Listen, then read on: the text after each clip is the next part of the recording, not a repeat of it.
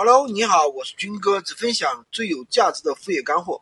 刚刚有一个啊小伙伴问了一个问题，我觉得很有代表性。他说做无货源不是要上传很多产品，不用软件可以吗？哎，他为什么会问这个问题呢？我们的认知当中是做无货源是不需要上传很多产品的呀，因为他以前做的是淘宝无货源，并不是做的闲鱼无货源。其实。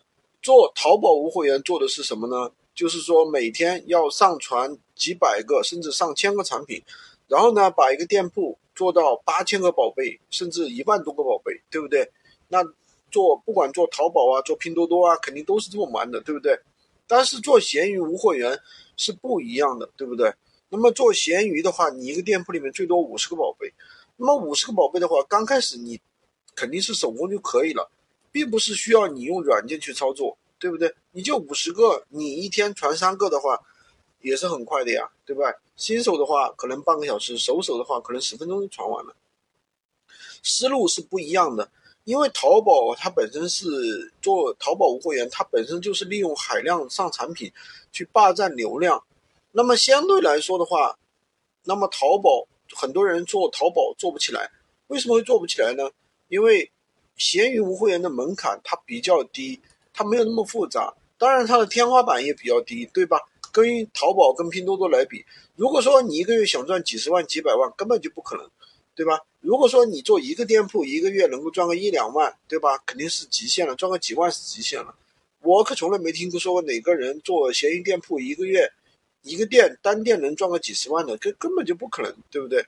但是你如果去做淘宝店，就可能的。但是呢？闲鱼它有它准确的一个定位，什么定位呢？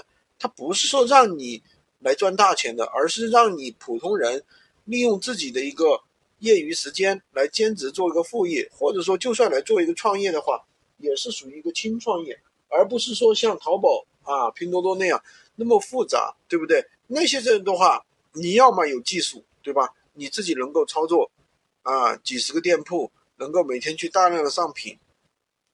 那么，要么你有货源，对吧？你的，你的也要有嘛？你有供应链，你的东西特别便宜，对不对？所以说，这是闲鱼无货源的一个精准的定位。说白了，就是普通人玩玩手机，拿一部手机，然后的话赚点小钱，每个月赚个几千块，对不对？赚个一两万这样的一种感觉。所以说，想赚大钱的人就别做了，还是做淘宝、拼多多吧。喜欢军哥的可以关注我，订阅我的专辑，当然也可以加我的微，在我的头像旁边获取闲鱼快速上手笔记。